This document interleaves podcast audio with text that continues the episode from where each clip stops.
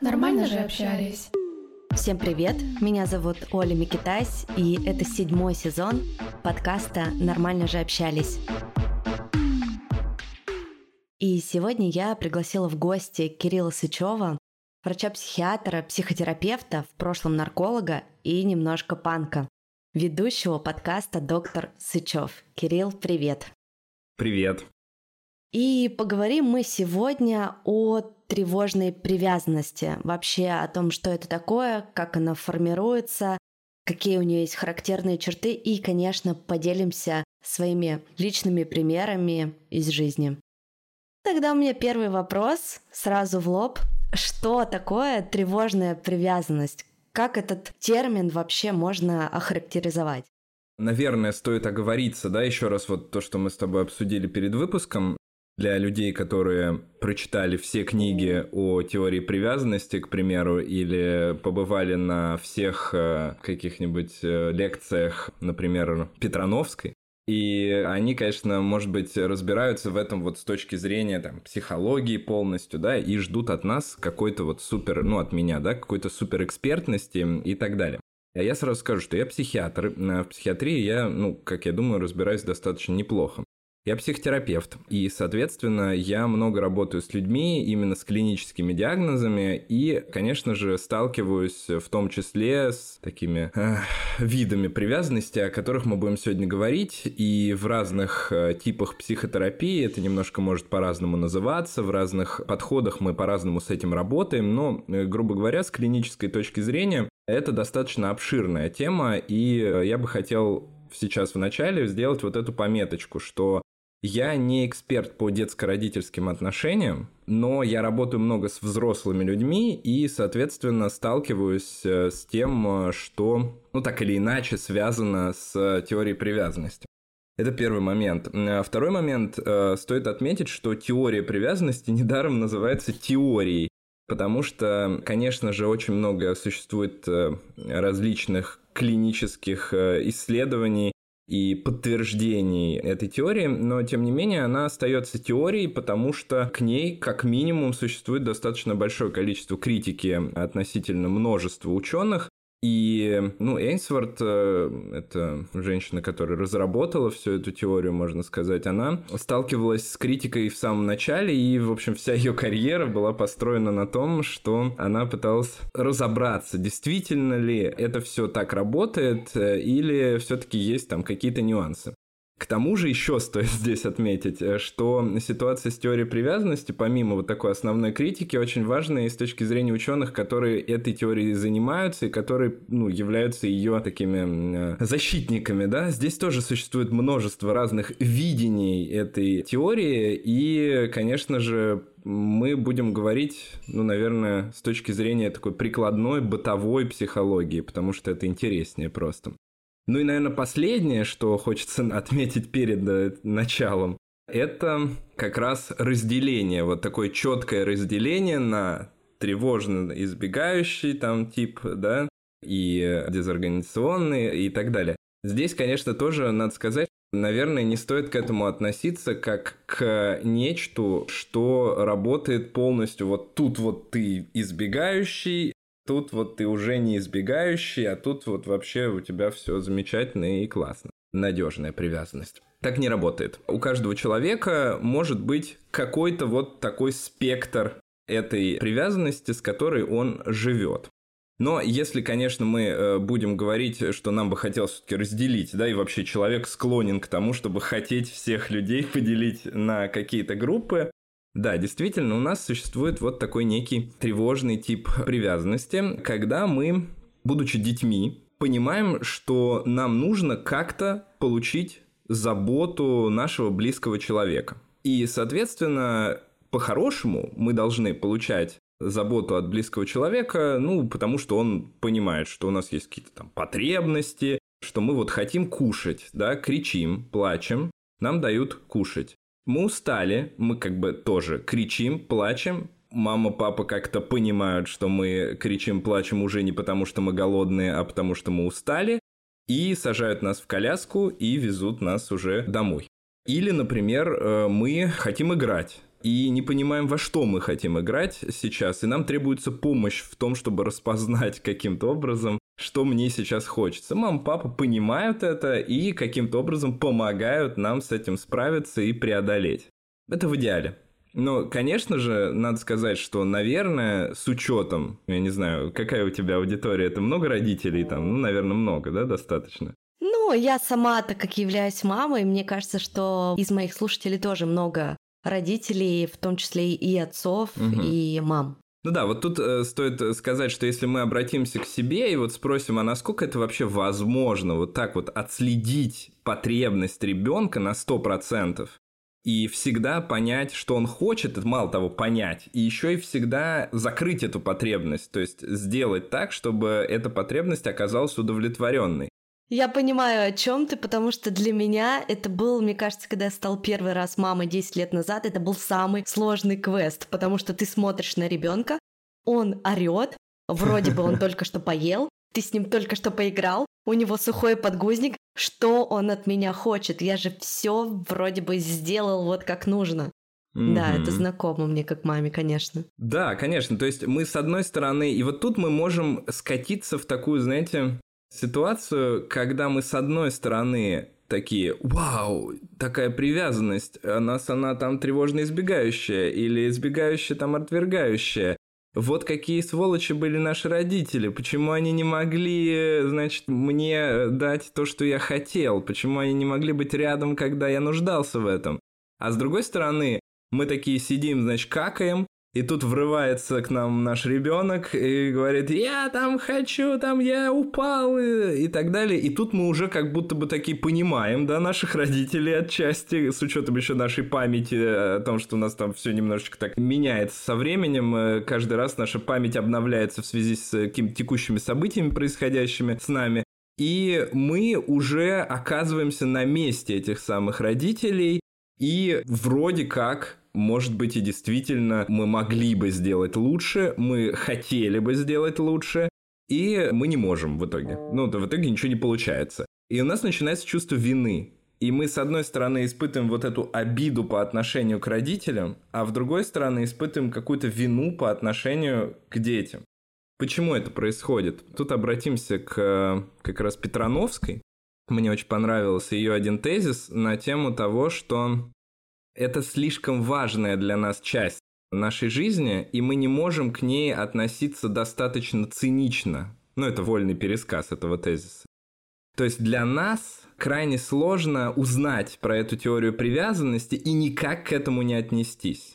То есть вот если вы узнали про теорию привязанности, например, в сегодняшнем подкасте, и никак к этому не отнеслись, ну такие, ну ладно, типа есть такое и есть то, скорее всего, у вас все хорошо, и у вас как раз надежная привязанность. Для вас это, ну, окей.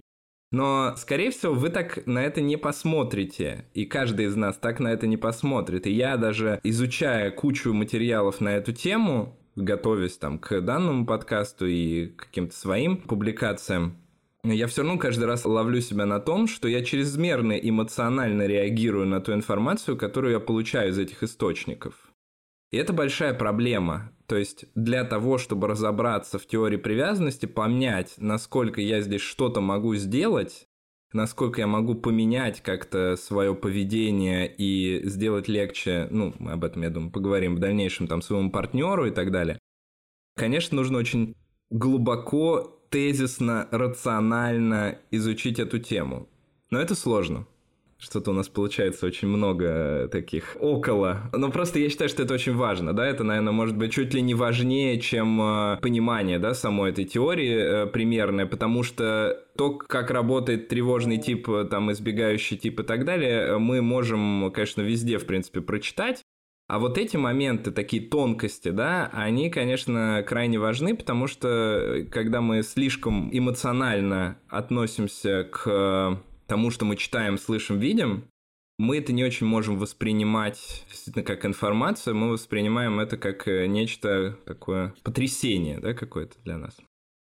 Ну и все-таки, да, а, ну давайте так, э, давайте разберемся с этими надежными и ненадежными привязанностями, да, чтобы понять, что это такое за тревожно избегающая, да, история.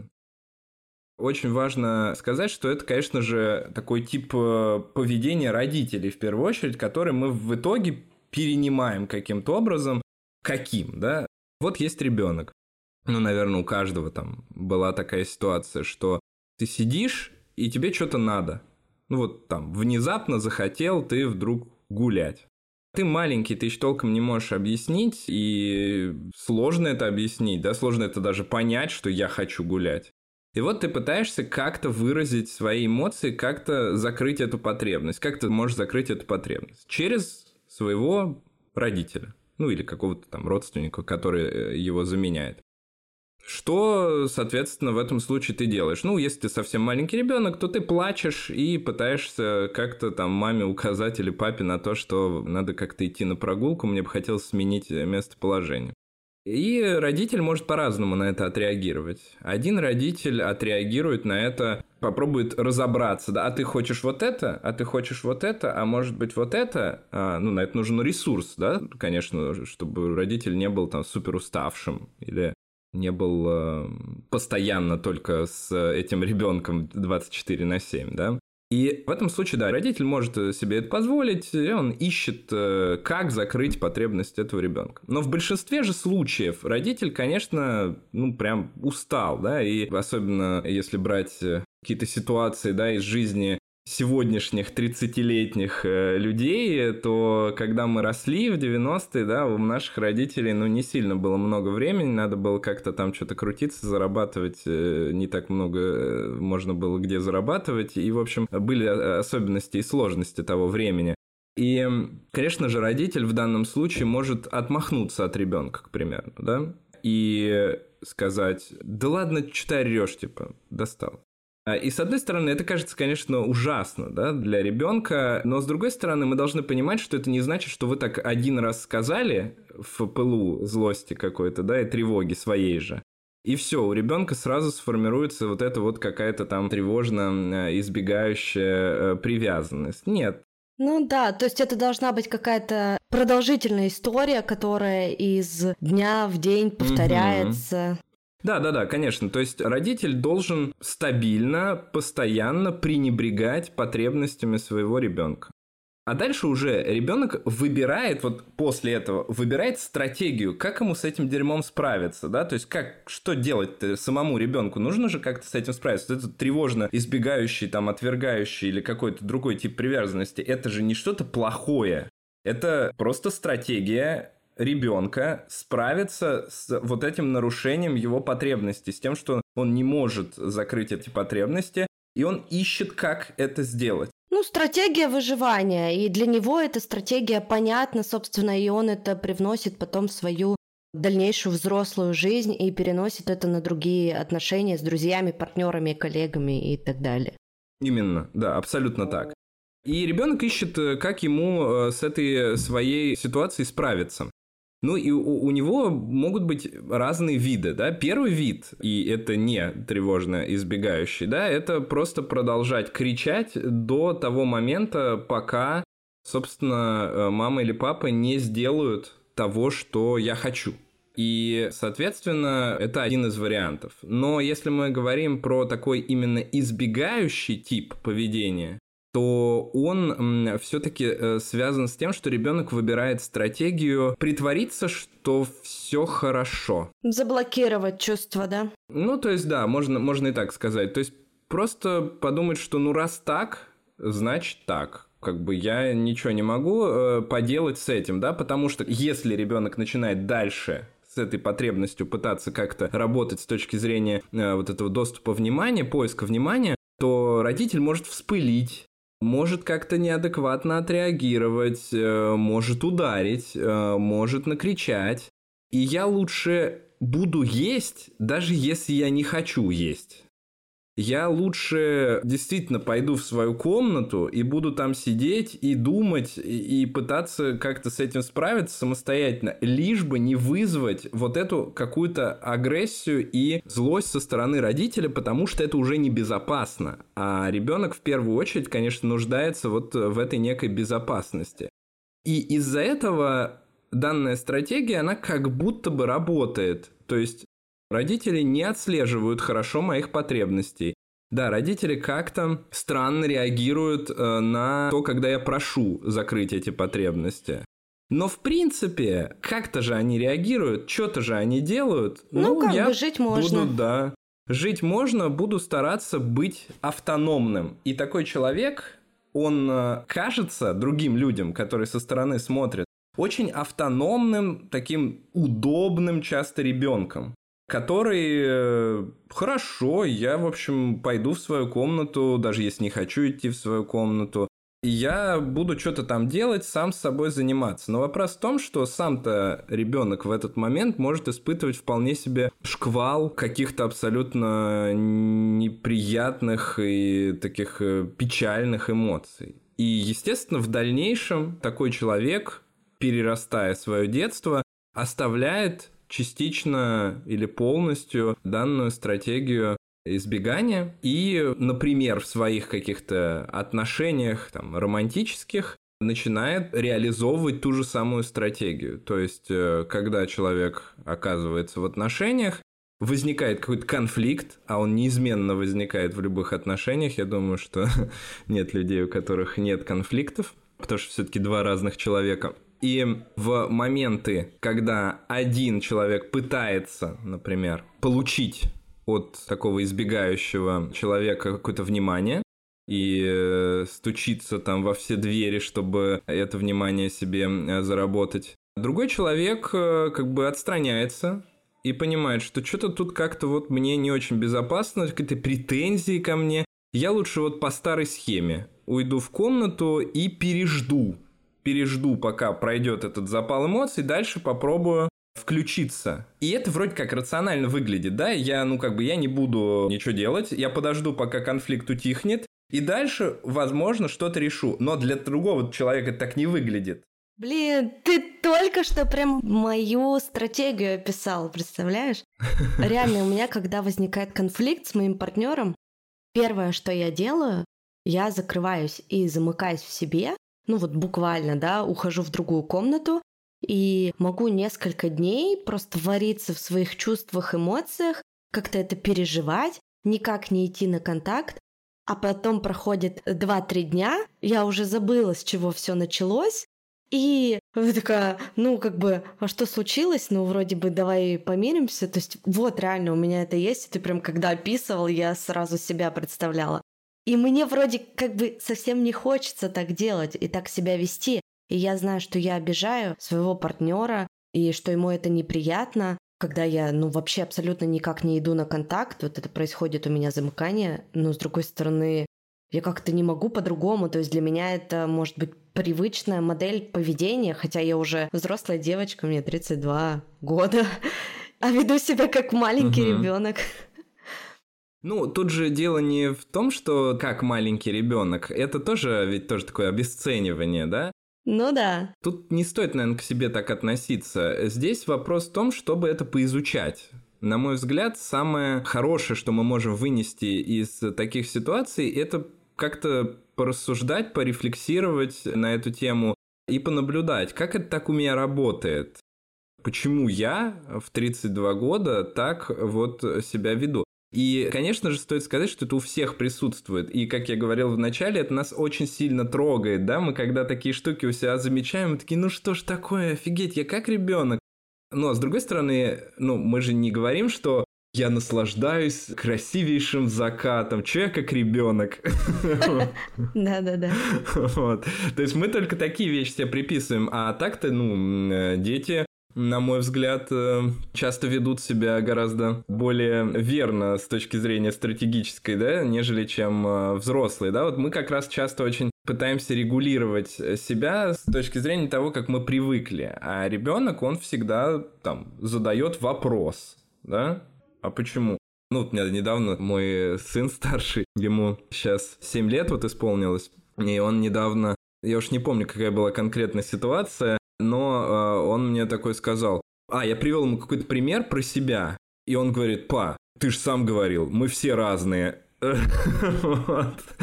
И такой, я думаю, блин.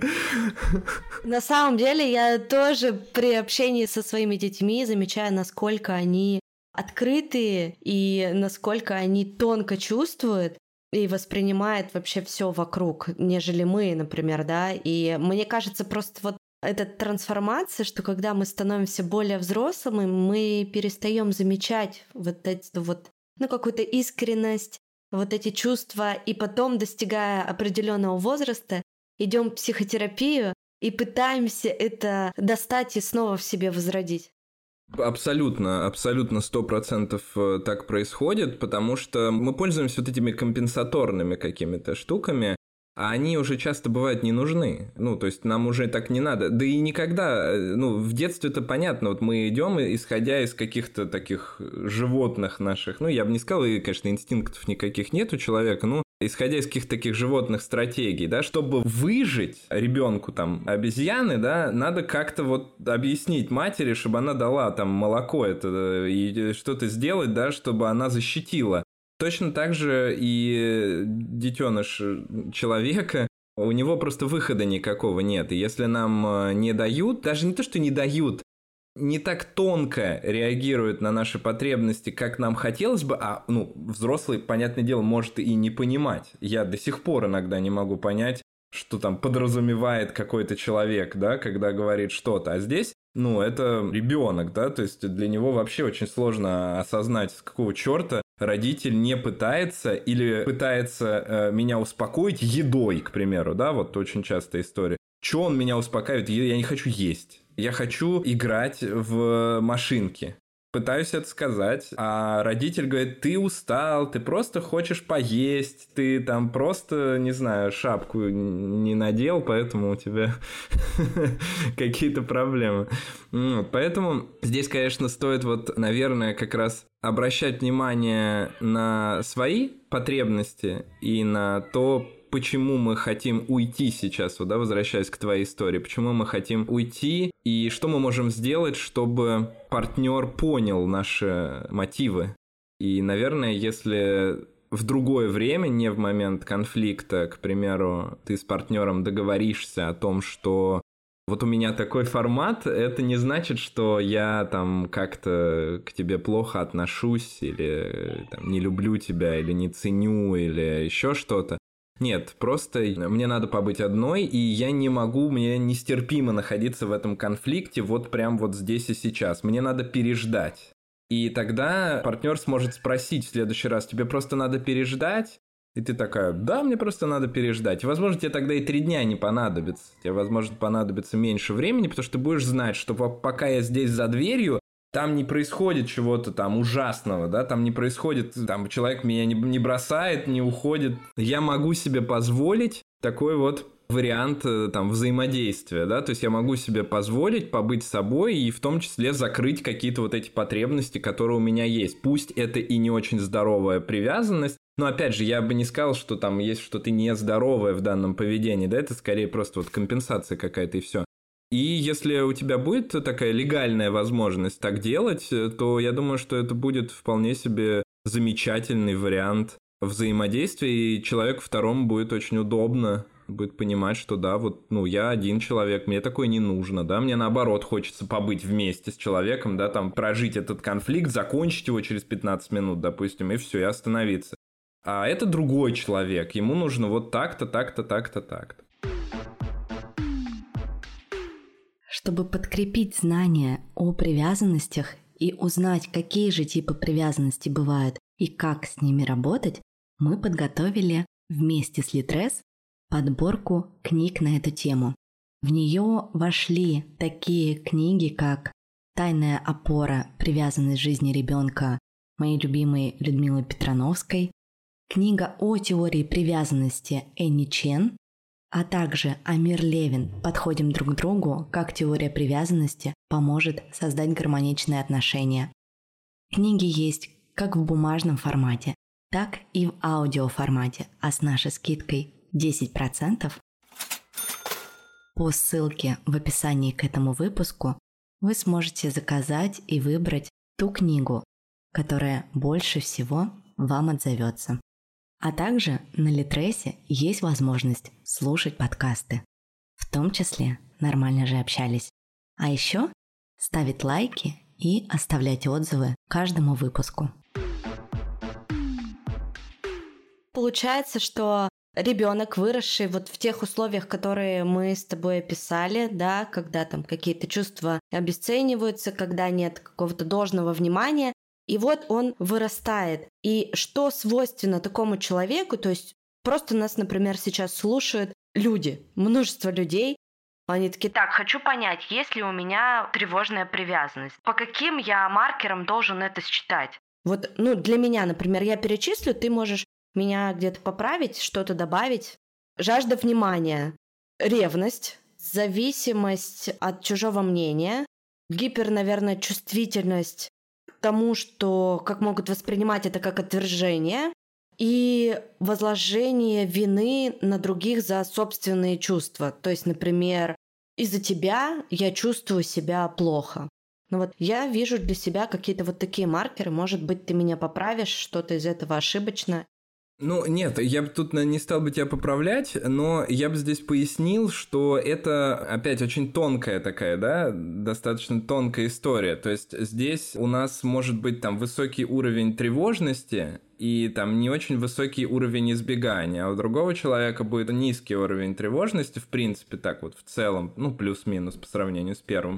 Но вот это избегание, именно какие-то практические поведенческие штуки, они будут достаточно серьезными.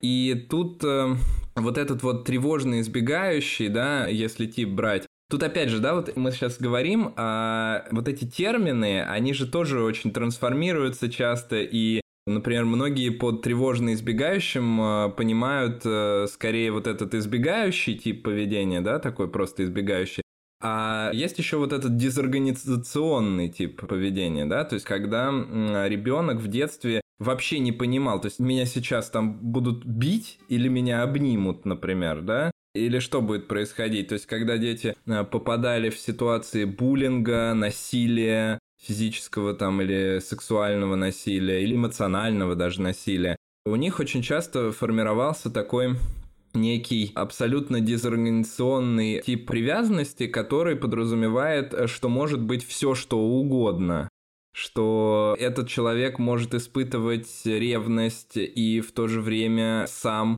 изменять и для себя считать это возможным и бояться очень сильно, что второй человек ему изменит. То есть все, что угодно может быть, да, но если мы говорим про именно вот такой избегающий тип поведения, то отдельно, да, когда, ну вот про то, про что мы с тобой в основном говорили до этого, тогда, конечно, в большей мере такой человек э, будет в отношениях пытаться быть очень самостоятельным и не полагаться ни в коем случае на своего партнера. И в то же время такие люди достаточно часто, как ни странно, находят как раз э, людей таких тревожных, да, которые наоборот хотят получить всю любовь человека и быть с ним 24 на 7 и ни в коем случае не разлучаться, буквально как, э, не знаю, ангелочки э, на небе.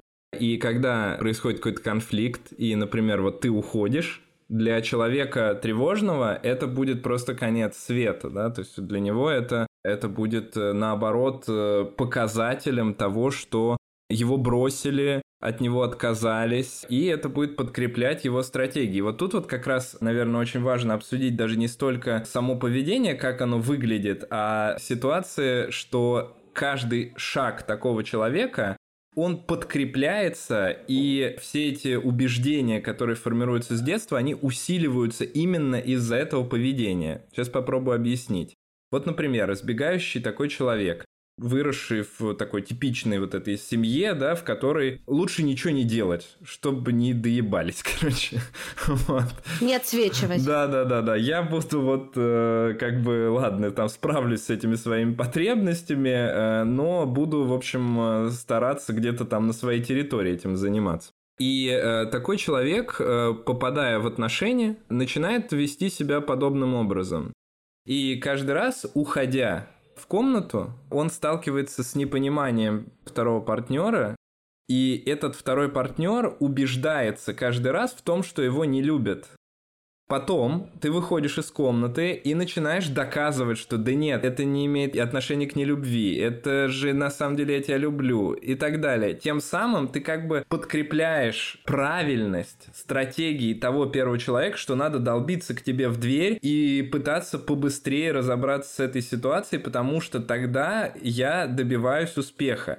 И когда, ну, как бы тебе эта долбежка в дверь надоест, ты выйдешь, скажешь нет, будешь э, объясняться, может быть, даже извиняться за какое-то свое поведение. Все, значит, я все сделал правильно. Ну и точно так же для второго человека, для того, кто ушел, да? Хорошо, я, значит, ушла, и в итоге конфликт прекратился. Первый раз прекратился, второй раз прекратился, третий раз. То есть это сработало. И чувак Просто от меня не ушел. круг да. какой-то. да, да, да, да, да. Абсолютно замкнутый круг чем больше мы пытаемся реализовать это поведение, тем больше это поведение, ну это называется в психотерапии такое охранительное поведение, когда мы охраняем себя от каких-то неких, в данном случае, например, неприятных чувств, эмоций. И когда этот круг замыкается сотни раз, мы, конечно же, еще больше начинаем верить в правильность нашей стратегии, в то, что по-другому нельзя, я по-другому не смогу, и задаем себе вопрос еще, да, почему у меня все партнеры такие похожие друг на друга?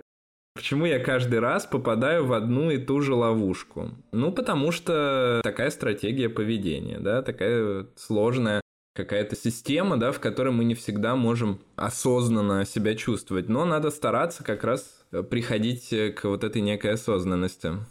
Как поменять стратегию? Ну, во-первых, конечно, вот так вот просто послушать э, наш с тобой подкаст э, и поменять стратегию вряд ли получится. Это связано с тем, что понимание процессов не создает должного поля для того, чтобы эти процессы поменять. Этого мало. И в первую очередь нам требуется наблюдение за этим, а наблюдать, конечно, лучше со стороны. Поэтому я рекомендую всем, конечно, посещение психотерапевта в данном случае. И особенно эффективно э, будет посещение семейного специалиста, семейного психотерапевта, потому что тогда он может работать как некий такой не только рефери, да, человек, который будет говорить там да, вот здесь хорошо, здесь остановитесь и так далее. Брейк. Да, да, прекратите или давайте обсудим сейчас вот эту ситуацию, да. Но также он будет работать как наблюдатель. И как раз будет в какой-то момент говорить, а вот сейчас вы вот слышали, вот сейчас, почему ты так сказал? Давай это обсудим. Что это значит отстань от меня? Это значит отстань вообще, там, давай разведемся? Или это значит я сейчас не могу разговаривать? Или это значит, что я сейчас не справляюсь со своими эмоциями? Или это значит, помоги мне на самом деле, а не отвали от меня? Что это означает? И семейный терапевт помогает таким образом создавать такую вот концепцию того, как вообще работают эти отношения технически, что вот в данных случаях, скорее всего, там есть две-три стратегии, с помощью которых каждый из этих людей пытается решить какие-то свои вопросы и проблемы. И э, если мы постоянно будем это замечать и в дальнейшем между сессиями с терапевтом тоже говорить, Помнишь, мы с тобой были в пятницу на сессию психотерапевта, и он сказал, что вот в этом случае ты всегда говоришь так, вот сейчас это или нет? Ты такая, да, сейчас, наверное, это. А как нам в этом случае лучше поступить? Давай это обсудим в следующую пятницу, да? Понимаешь, да? Да, поставили галочку, такие записали в блокнотик, обсудили у терапевта. Да, это очень важно. Ну, вообще семейная терапия это очень круто, потому что она позволяет всю ругань сделать наблюдаемой и такой терапевтически важной, и что она будет только в определенное время, да, а э, обсудив все там раз в неделю, раз в две недели, возможно, и не будет желания обсуждать это вне сеансов психотерапии. Ну, то есть какая-то такая осязаемая, да, то есть ее можно потрогать, помять в руках, посмотреть, покрутить, угу. да, отщипнуть там какой-то кусочек, понять, что вообще с ней происходит, сформировать ее форму в какую-то слепить. Да, да, конечно, конечно. Ну и потом, когда нас э, другой человек, у нас же классно партнерские отношения, да, то есть мы можем спросить у своего партнера, «А как ты считаешь, вот сейчас я как себя повел, там, это нормально для тебя было или не нормально? И партнер тоже может поделиться какими-то своими эмоциями. Это ж важно.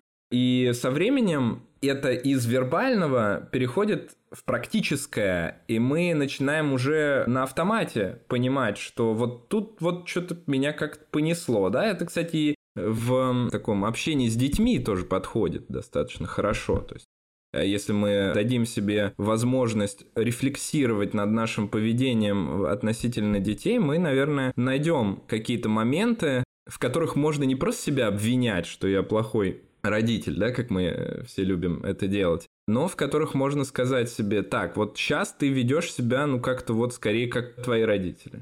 И так говорить ну, никакого смысла нет. Ты все равно потом пойдешь извиняться перед этим ребенком. Зачем тебе это надо? Ну, как бы, просто сейчас остановись, например, да, там, отойди и порассуждай, а как лучше вот было бы поступить? Меньше сил потратишь, меньше голова будет потом болеть, и меньше чувства вины будет этого. Ну вот э, примерно такая же история и здесь. С любым, я повторюсь, это, наверное, не стоит ограничиваться вот именно тревожным типом привязанности, да, там тревожно избегающим, еще каким-то. Здесь э, стоит вот, э, наверное, более размазанно об этом поговорить, это будет более правильно. Ну, на мой взгляд, как клинициста, потому что я понимаю, что мы очень любим делить людей на, на типы. Вот это такой тип, такой тип, такой тип, вот там 10 типов, 12 типов. Ну, нам просто нравится быть частью какой-то группы. И когда мы находимся в какой-то группе, мы вот испытываем такое единение с людьми, мол, есть еще люди, которые такие же, как я, вот, и мы молодцы поэтому. Слушай, я буквально вчера об этом думала, когда читала статью «Хороший, плохой русский», да, и ты такой, вот такие-то тезисы для хорошего русского. Ты такой, о, я хороший русский. Потому что я точно не отношусь себя к вот этому вот плохому русскому, да? И у нас как-то психика, видимо, так работает, что нам действительно нужно себя причислить к какой-то группе, и мы от этого чувствуем себя легче, спокойнее, как-то, может быть, уверенней. Да, конечно. Ну, то есть это такая эволюционная штука, но плохая. С точки зрения, конечно, стратегически, это не здорово, потому что это разделяет нас, наоборот, да, и вот с точки зрения там вот этой концепции плохой, хороший русский, для меня, например, это достаточно странная история, когда вот эта вот вообще инициатива была... Паспортами?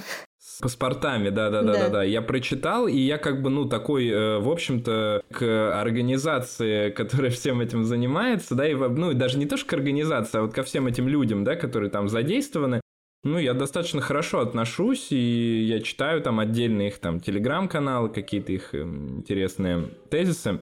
Но в данном случае мне кажется, что это примерно такая же история, как вот вчера или позавчера была новость, что надо всем русским запретить там въезд э, в Евросоюз, да, ну, такое. Ну, то есть, к чему это может привести, вот так, если мы технически подумаем, что еще больше будет разделения, да, это?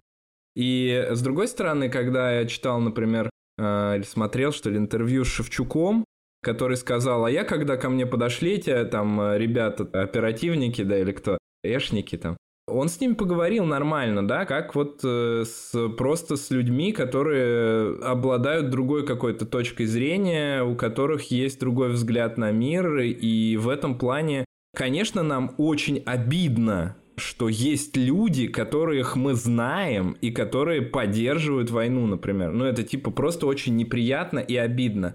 Но с другой стороны, мы должны понять, что просто есть разные люди. И если мы будем пытаться выстраивать концепцию, что если они вот так сейчас так понимают мир, все, нахрен их, вообще там всех, не знаю, там куда-нибудь сослать, там расстрелять или еще что-то, то мы просто в итоге поменяемся с ними местами рано или поздно.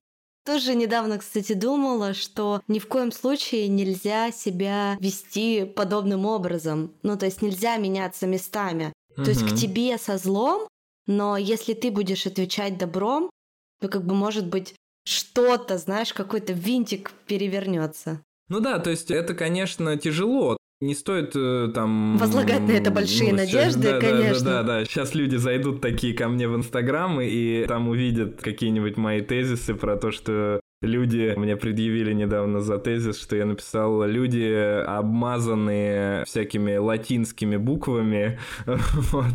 Ну и как бы, да, это, ну, наверное, звучит отстойно, да, с точки зрения, ну, просто человеколюбия, да, какого-то.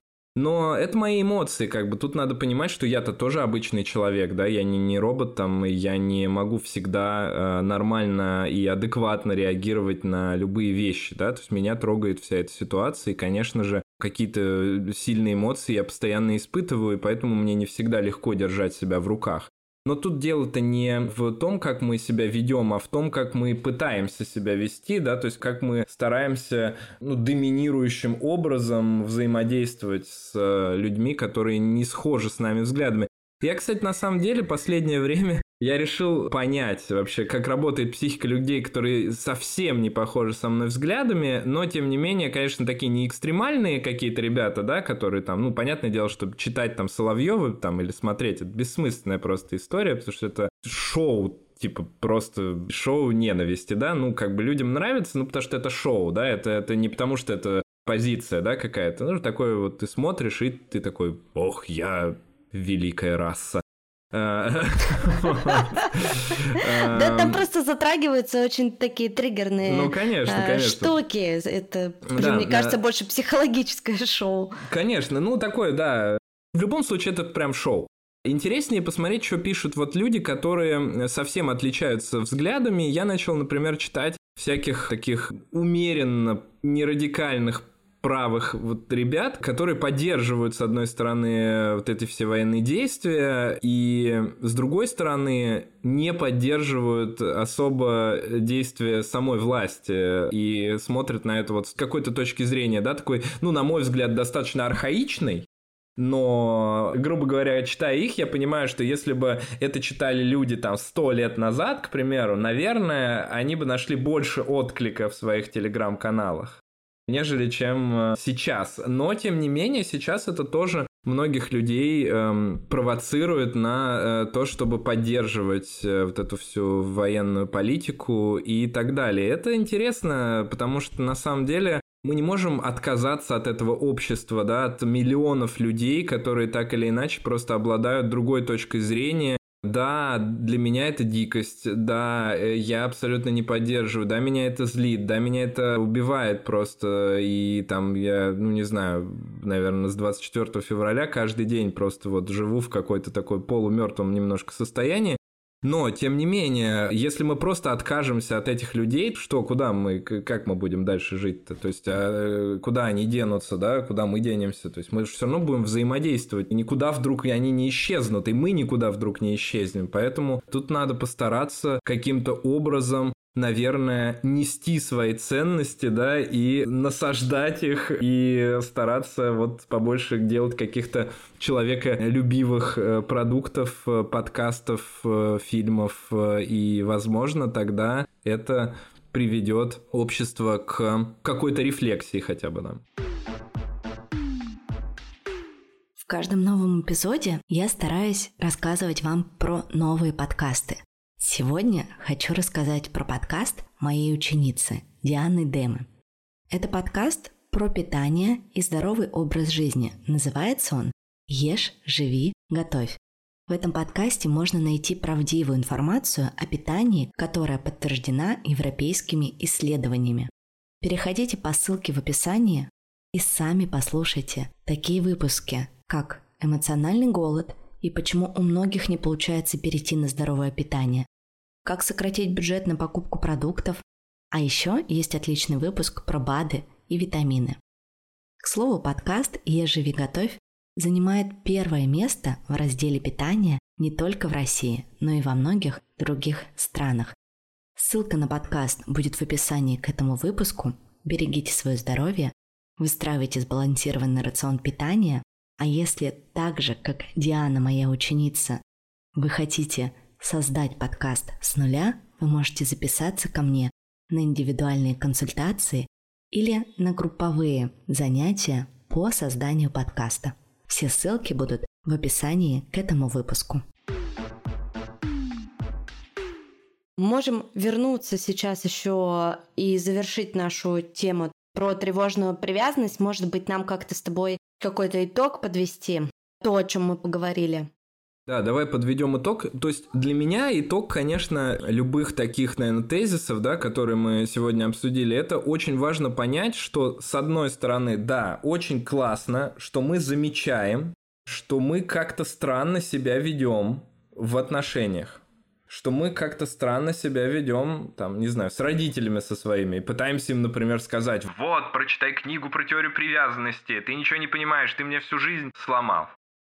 Такое, да, типа, а смысл? А, ну, а кто будет ее чинить-то? Что, вот этот родитель, сейчас он раскается, скажет такой, вау, да, правда, действительно, я теперь э, буду платить тебе, не знаю, репарации. Нет. Э, Скорее так, всего, конечно... родитель просто обидится на тебя и уйдет. Да, э, да, скорее всего, ну, тут разные, конечно, родители есть, но в большей мере, конечно, это приводит к каким-то конфликтам, и если это вас э, сильно триггерит, то лучше на эту тему пока с родителями даже и не разговаривать, наверное, потому что у нас в целом такое общество, мне кажется, в котором родители и дети настолько далекие пока друг от друга люди, что говорить про теорию привязанности как-то странно, когда мы не можем поговорить про то, можно ли, не знаю, там, ну, какие-то базовые вещи, да, там обсудить. Можно ли детям просто что-то говорить? Или можно ли детям говорить «доедай за собой кашу»?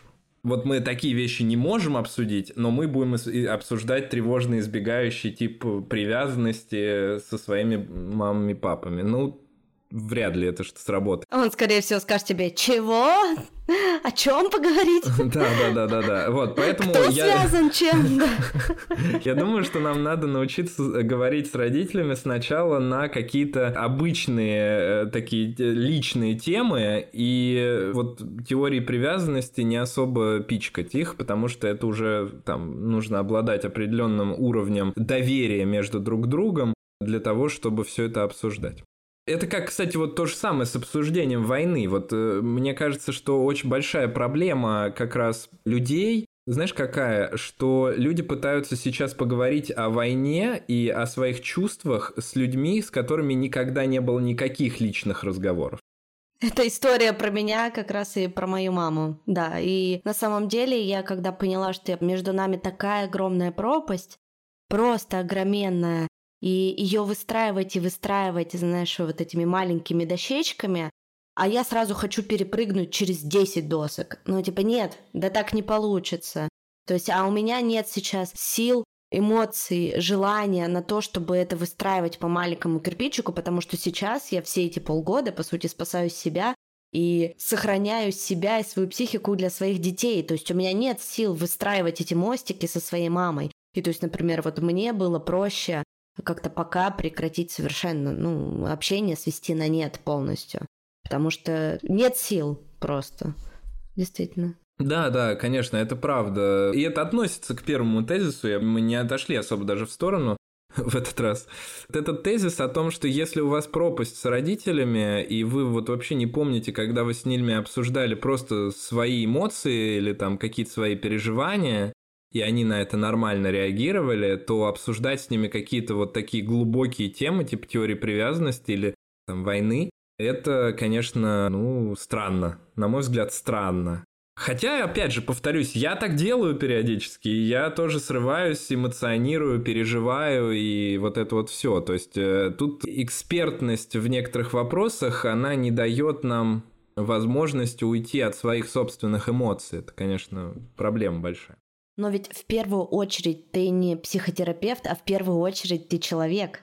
Понимаешь? И да, и ничто человеческое в этом плане э, тебе не чуждо, это твои эмоции, как бы это ок. Конечно, конечно, конечно, абсолютно. Это, это вот как раз очень сложная история, потому что от э, людей моей профессии требуют как будто бы какой-то ну, буквально, повышенный, да. Да, повышенный, э, да, да, да, да, повышенной рефлексии, какой-то контроля эмоций и представления о психиатрии, как будто бы вот такое, как э, там, не знаю, сто лет назад, когда это очень старый какой-то мужчина в халате, который говорит э, очень тихим и настойчивым голосом. Поправляет очки, знаешь, так Да, на носу. поправляет очки, да. Но надо сказать, что любой психиатр э, – это обычный человек, и просто который заинтересовался в какой-то момент ну или по каким-то другим причинам оказался в этой специальности.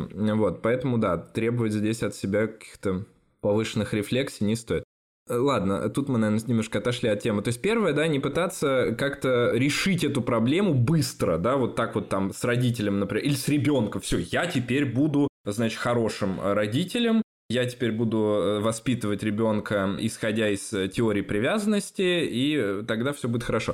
Но на самом деле, во-первых, никого воспитывать вообще не надо, на мой взгляд, это странная какая-то концепция отношений с детьми, да, потому что, в принципе, наверное, ребенок разберется уж, что ему делать, смотря просто даже на вас, да, и задавая какие-то вопросы.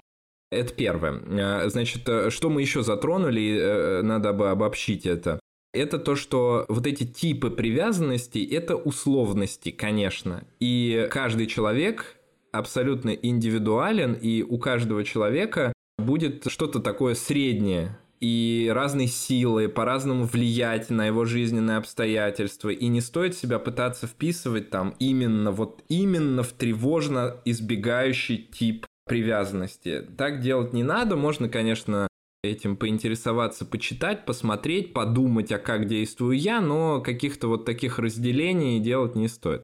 Следующий момент, что мы, кстати, не обсудили, а мне бы хотелось, наверное, пару слов об этом сказать, это то, что дети бывают разные. И бывают дети, например, с особенностями. Это, к примеру, с расстройствами аутистического спектра.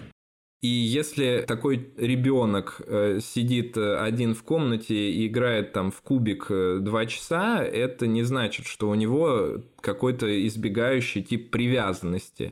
А это, скорее всего, всего лишь говорит о э, его текущем состоянии ментальном, и каком-то расстройстве, да, и все. И таких расстройств существует огромное количество, и они тоже представляют из себя абсолютно спектровые заболевания, то есть это не что-то, вот человек заболел, и у всех одинаково, да. Вот в психиатрии очень много таких болячек, которые у одного человека и у второго будут одинаково называться, но будут абсолютно по-разному выглядеть. Если мы возьмем, к примеру, какое-нибудь суперизвестное и популярное пограничное расстройство личности, то мы увидим, что там есть, ну там условно, 9 симптомов, и из этих 9 симптомов нам надо набрать всего 5. И вот у одного может быть одни 5, а у другого другие 5. И будет сочетание только из одного признака. Ну, о чем здесь можно говорить? Да, это абсолютно разные люди. Э, и вот э, здесь примерно такая же история, да, то есть про теорию привязанности стоит говорить как про некое такое исследовательское мероприятие, которое позволяет нам поменять в дальнейшем свои отношения с людьми и с самим собой, но не как про что-то, что вот нас там бесконечно разделяет. И есть очень много нюансов, вот это, наверное, это последнее, что хочется сказать, очень много нюансов, которые воздействуют так или иначе на эту теорию привязанности. Потому что э, не стоит забывать, что есть много исследований, которые показывают связь некую между теорией привязанности и психическими состояниями, психическими расстройствами. Но это не значит, что если вы как-то неправильно с точки зрения теории привязанности э, воспитали своего ребенка, что он обязательно чем-то заболеет. Это значит, что если у него есть генетическая предрасположенность, физиологические, анатомические, биохимические особенности, он столкнулся с какой-то, например, там физическим там каким-то буллингом, с э, насилием эмоциональным, у него была достаточно сложная жизнь и было много каких-то неприятностей в течение жизни. И вот это все, объединенное жизнью человека, может привести его к какому-то ментальному состоянию неприятному. А сам по себе тип привязанности, конечно, ни к чему такому не приводит. Да, это может приводить к дискомфортным отношениям в семье, ну и вообще, в принципе, в отношениях. Это может приводить э, к сложностям взаимодействия с людьми, с собой, но это не что-то такое, что является само по себе патологией тип привязанности – это не патология. Вот это, наверное, последний тезис, который я бы хотел сказать. Я, конечно, ужасно извиняюсь перед тобой в первую очередь, Оль, э, потому что мне кажется, что ты немного другой подкаст ожидала сегодня.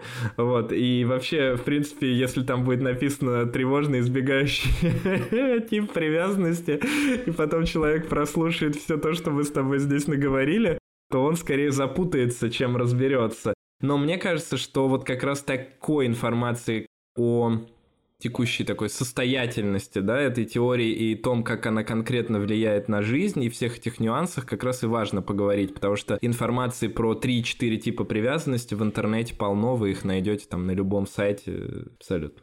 Но на самом деле я тебе очень сильно благодарна, и мне наоборот нравится такой формат рассуждений, рефлексии, да, каких-то обычных бытовых примеров, потому что я считаю, для подкастов это идеальный формат, потому что делать подкаст это вот это, а это вот это, а это вот это, ну то есть как бы это скучно. Да, да, да, согласен с тобой. Это абсолютно. совершенно не работает. И мне кажется, у нас с тобой все получилось.